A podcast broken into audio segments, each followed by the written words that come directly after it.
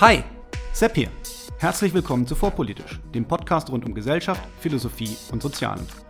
Hier bekommt ihr Shorts zu aktuellen Themen aus einem frischen Blickwinkel serviert.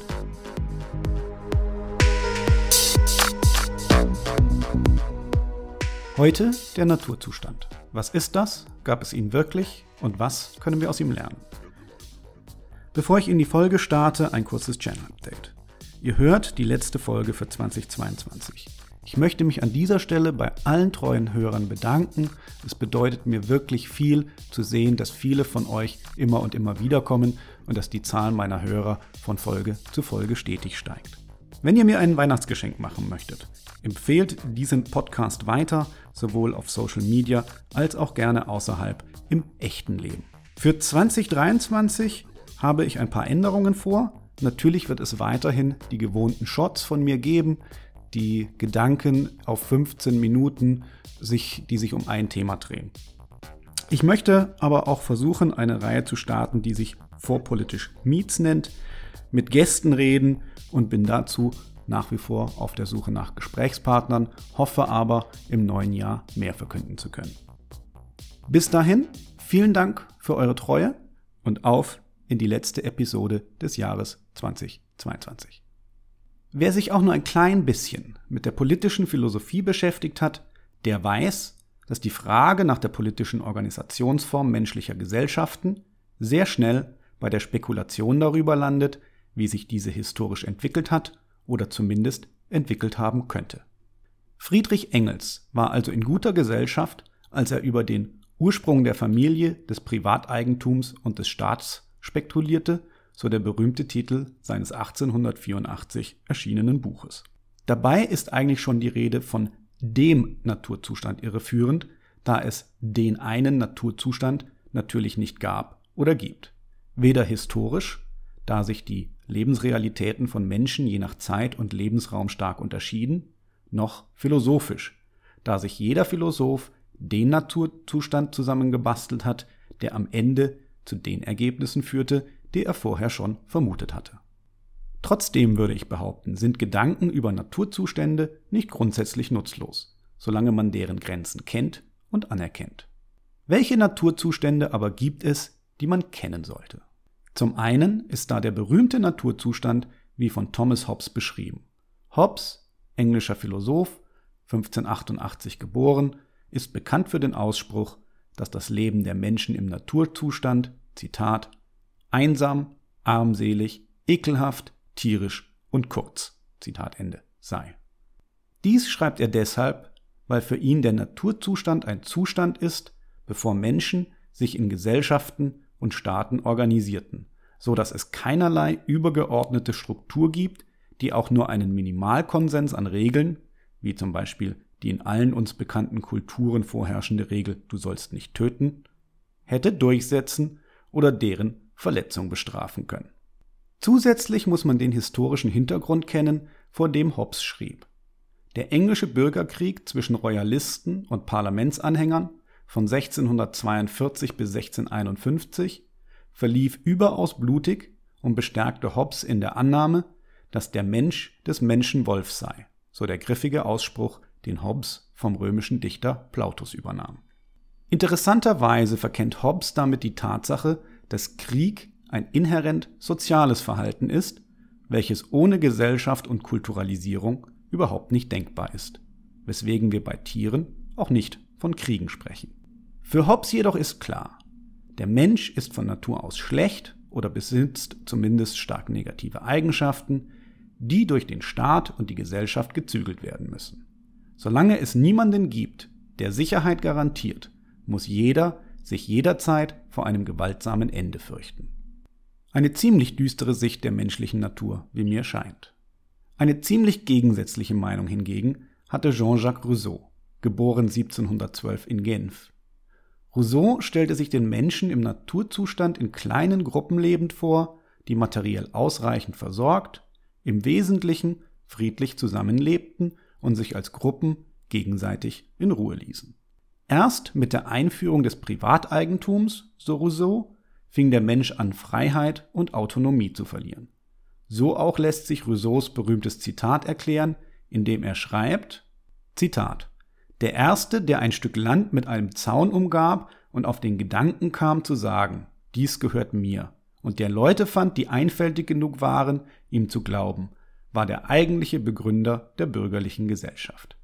Wie viele Verbrechen, Kriege, Morde, wie viel Elend und Schrecken wäre dem Menschengeschlecht erspart geblieben, wenn jemand die Pfähle ausgerissen und seinen Mitmenschen zugerufen hätte, hütet euch, dem Betrüger Glauben zu schenken. Ihr seid verloren, wenn ihr vergesst, dass zwar die Früchte allen, aber die Erde niemandem gehört. Zitat Ende. Der Mensch ist nach Rousseau zunächst gut und kooperativ, frei von Gier und anderen schlechten Eigenschaften und wird erst durch die Entstehung des Privateigentums und der daraus resultierenden modernen Gesellschaft korrumpiert. Rousseau stellt sich den Menschen im Naturzustand also gewissermaßen als den Archetyp des edlen Wilden vor, auch wenn man betonen sollte, dass Rousseau selbst diesen Begriff nie verwendet hat. Aber wie war er denn nun, der Naturzustand? Beziehungsweise, wie ist sie denn nun, die Natur des Menschen? Ist der Mensch von Natur aus gut oder schlecht? War der Naturzustand idyllisch oder brutal? Wie so oft ist die Antwort auf diese Frage ganz einfach. Es sind die falschen Fragen. Wer sich die Frage stellt, ob der Mensch denn nun von Natur aus so oder so sei, der wird sicherlich immer Belege für seine bevorzugte These finden. Schauen wir aber auf das, was uns die empirische Forschung wirklich für die frühen Menschen belegen kann, so finden wir immer schon Belege für beides. Der Mensch hat die Anlagen für Soziales ebenso wie für feindseliges Verhalten. Zum Beispiel finden sich schon an den frühesten Funden menschlicher Überreste Spuren von Gewalteinwirkung. Teilweise eindeutig als menschlich zu erkennen, weil Waffenteile wie Pfeilspitzen bei den Leichen gefunden wurden. Eine der ältesten solchen Fundstellen ist Nataruk in Kenia, wo eine Gruppe von mindestens 27 Menschen vor über 10.000 Jahren durch Gewalt getötet wurde. Die Fundstätte gilt als wichtiger Beleg, dass Kriege oder genauer gesagt bewaffnete Konflikte zwischen Gruppen die Menschheit schon begleiteten, bevor es zur neolithischen Revolution und der damit verbundenen Landnahme kam, was also Rousseaus Theorie widerlegen würde, dass die Privatisierung des Bodens den Auslöser für Kriege und Gewalt darstellt. Gewalt kann immer dann ausbrechen, wenn es zu einem Wettstreit um Ressourcen kommt, bei dem sich eine Seite durch den Einsatz von Gewalt einen Vorteil verspricht. Unabhängig davon, ob diese Ressource als Privatbesitz verstanden wird oder einfach nicht im nötigen Ausmaß vorliegt. Dieses Verhalten lässt sich auch heute noch bei nomadischen Stämmen beobachten, auch wenn man vorsichtig sein sollte, diese mit prähistorischen Menschen gleichzusetzen. Es ist jedoch nicht so, dass Hobbes deshalb recht haben sollte und der Mensch von Natur aus gewalttätig ist, auch wenn er offensichtlich zur Gewalt fähig ist. Ein schönes Beispiel für die soziale Natur des Menschen ist ein ebenfalls circa 10.000 Jahre alter Leichnam, der heute nach seinem Fundort als Romito II bezeichnet wird. Auffällig an Romito II ist, dass der Mann zu Lebzeiten an einer schweren Krankheit, der sogenannten akromesomalen Dysplasie, abgekürzt AMD, litt. Die AMD ist eine schwere Form der Kleinwüchsigkeit, die es Romito II zu Lebzeiten nicht ermöglichte, sich aktiv an Jagd und anderen Aktivitäten zu beteiligen, da sie unter anderem zu deutlich verkürzten Extremitäten führt.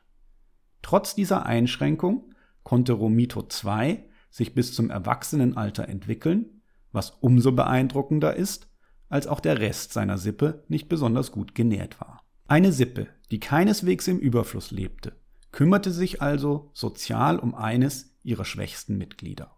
Dies sollte uns auch nicht zu sehr verwundern, da der Mensch, bevor er zum Menschen wurde, bereits ein soziales Lebewesen war, welches in Familienverbünden lebte und zu einer erfolgreichen Aufzucht der Jungen gezwungen war, als soziales Wesen zu leben. Schließlich würde auch der stärkste Krieger ohne die Hilfe seiner Eltern niemals zu diesem Krieger heranwachsen, und selbst der stärkste Krieger würde sich alleine viel schwerer tun beim Überlebenskampf als eine Gruppe aus komplett durchschnittlichen Frühmenschen. Wer möchte, kann in diesem Entweder oder, das eigentlich ein sowohl als auch ist, die Grundlage für den politischen Streit zwischen konservativen und linksprogressiven Ansichten sehen, wobei die Konservativen die Welt sehen wie Hobbes und die böse Natur des Menschen durch Law and Order gebändigt wissen möchten, während linksprogressive Kräfte glauben, man müsste nur all diese negativen Einflüsse und Ungleichheiten beseitigen und schon hätten wir das Paradies auf Erden. Zugegeben, diese Darstellung ist etwas polemisch, aber auch nicht ganz falsch. In diesem Sinne hoffe ich, ein falsches Entweder-Oder entlarvt zu haben, auf das wir ein besseres Verständnis unserer selbst erreichen.